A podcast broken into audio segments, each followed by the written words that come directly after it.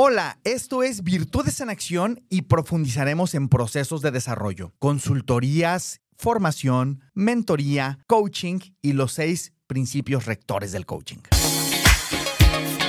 Esto es Virtudes en Acción, el podcast que te ayudará a crecer en todos los aspectos de tu vida y disfrutar de tu andar con la plena convicción de que la meta es el camino. ¿Qué quieres?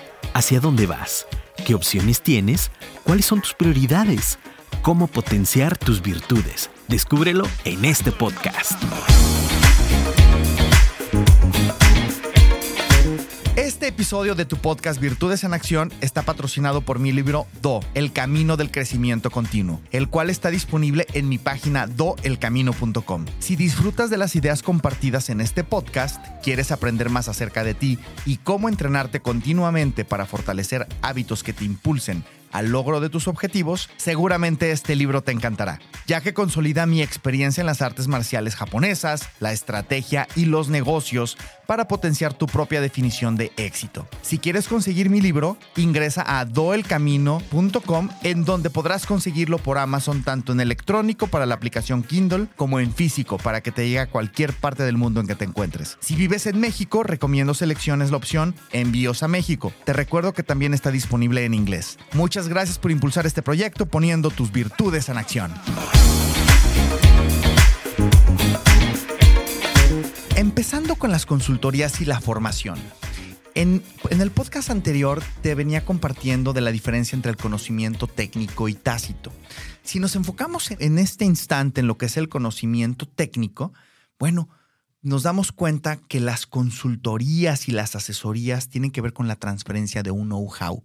Hay un experto que sabe el cómo lograr determinados objetivos y tiene la experiencia.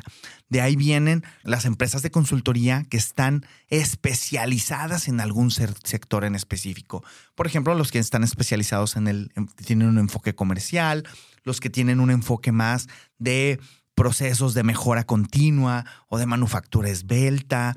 Bueno, ahí tenemos un gran know-how que puede ser transferible. ¿Por qué? Porque estamos hablando de un conocimiento técnico.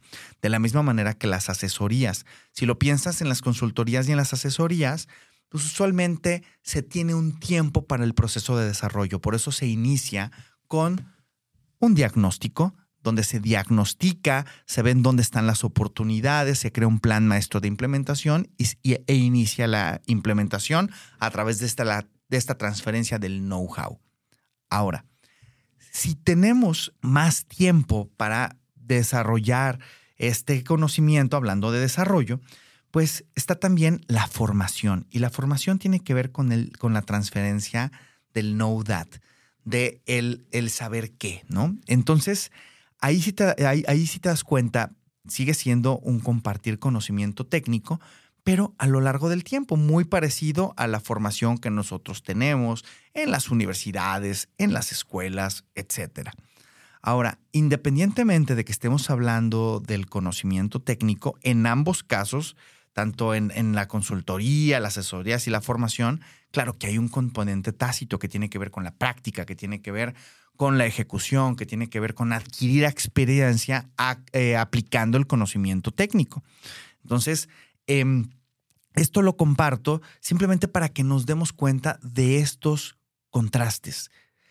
Ahora, si contrastamos aún más, vámonos a lo que es el conocimiento tácito, que lo veníamos platicando. Es, es este conocimiento que, que, pues no es articulable, no es almacenable, no es transferible. Los procesos que más se acercan a esto es la mentoría y definitivamente el coaching. Empezando con la mentoría. La mentoría, un mentor es alguien que tiene experiencia en un ámbito en específico. Y esa experiencia ve la manera o ella de transferirlo a, quien puede ser su protegido, ¿no? O su mentí, la persona a la cual está ayudando en su proceso de desarrollo. ¿Para qué? Para evitar que se tropiece con las mismas piedras que esta persona se tropezó. ¿Por qué? Pues porque tiene experiencia en ese terreno. Por ejemplo, podemos poner, poner un ejemplo, alguien que estuvo en la dirección general y alguien que apenas va a llegar a la dirección o que tiene muchos años en, con ese tipo de experiencia y bueno, toma como su protegido a, a, alguien que le va compartiendo conocimiento y experiencia. ¿Para qué? Para acelerar su desarrollo. Esto lo vemos muchas veces, por ejemplo, en gobierno corporativo, cuando está el fundador y director de la empresa y después va a subir al consejo de administración y entonces entra un director adjunto en el cual el director general lo va acompañando en lo que lo va soltando para que después el director adjunto asuma la dirección general. También pasa en organizaciones, ¿no? Cuando estuvo el presidente de la organización y luego está el que va a llegar a tomar ese mismo rol. Y bueno, hay un proceso de acompañamiento a lo largo del tiempo. ¿Para qué? Usualmente unos cuantos meses. ¿Para qué?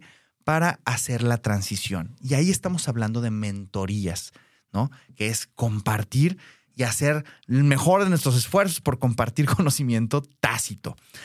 Eh, de hecho, yo les comparto que por muchos años estuve coordinando los esfuerzos de eh, American Society for Training and Development, que después se convirtió, esto en San Diego, por eh, la, Asociación para el Talento y Desarrollo, Association for Talent and Development, y estuve coordinando por muchos años un proceso de mentoría con, con, con consultores, este, coaches, etcétera, que estaban en esa organización, entrenadores, hacía, y se hacía precisamente un evento en el cual se iban emparejando mentores con las personas que querían aprender de la experiencia de otros y el proceso funciona. Ahora, vamos a, vamos a ver cuál es un elemento importantísimo para compartir el conocimiento tácito em, y cuando, sobre todo cuando hay suficiente tiempo para engendrar este conocimiento, y eso es el coaching. La característica del coaching es que no hay una transferencia de información, no hay una transferencia de conocimiento. De hecho, yo en el, en el podcast anterior te venía compartiendo qué sí es el coaching. Y ahorita que te estoy compartiendo, pues bueno, si no hay una transferencia, pues ¿qué es lo que está sucediendo? Bueno, lo que está sucediendo es que cada persona es el experto en sus propios retos tanto personales como profesionales. Y el coaching se basa en promover la reflexión por medio de preguntas. Y hay seis principios rectores del coaching que plantea Leonardo Ravier en su tesis doctoral del 2021, Teoría General del Coaching. Y él dice, a ver, existen seis principios rectores del coaching como síntesis eh, en, ciertas, eh, en sus categorías, ¿no? Y que tiene que ver con la conciencia, que es decir, que el ser humano tiene la conciencia, por tanto, la facultad de darnos cuenta, de darnos cuenta incluso que nos estamos dando cuenta, que podemos aprender, podemos crear y podemos descubrir o engendrar nuevo conocimiento a través de nuestra propia realidad y de nuestra propia unicidad. ¿no? Por otro lado está la libertad y esa libertad que tiene que ver con el libre albedrío y por tanto esta facultad volitiva e intencional que le permite elegir o decidir.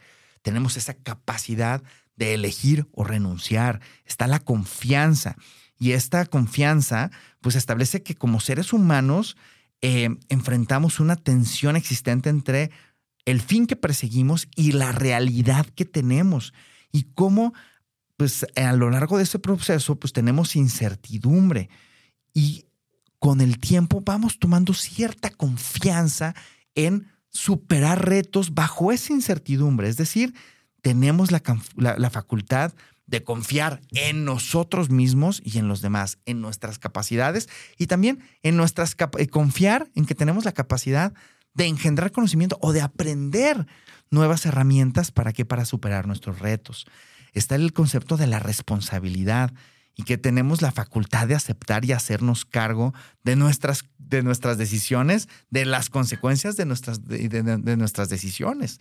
También está el compromiso, que es eh, pues cómo eh, verdaderamente al ser sociales, pues esta facultad de acordar y comprometernos, asumir derechos y obligaciones. Y como sexto elemento está la coherencia. La coherencia como principio que establece que el ser humano tiene valores y dentro de ellos el deber moral de procurar el máximo de, coherencia posible respecto a los cinco principios anteriores. Tu conciencia, tu libertad, tu confianza, tu responsabilidad y tu compromiso. Si te das cuenta, esto que plantea Leonardo Ravier en su tesis tiene mucho que ver con el concepto de personal accountability. tu compromiso, responsabilidad personal y rendición de cuentas.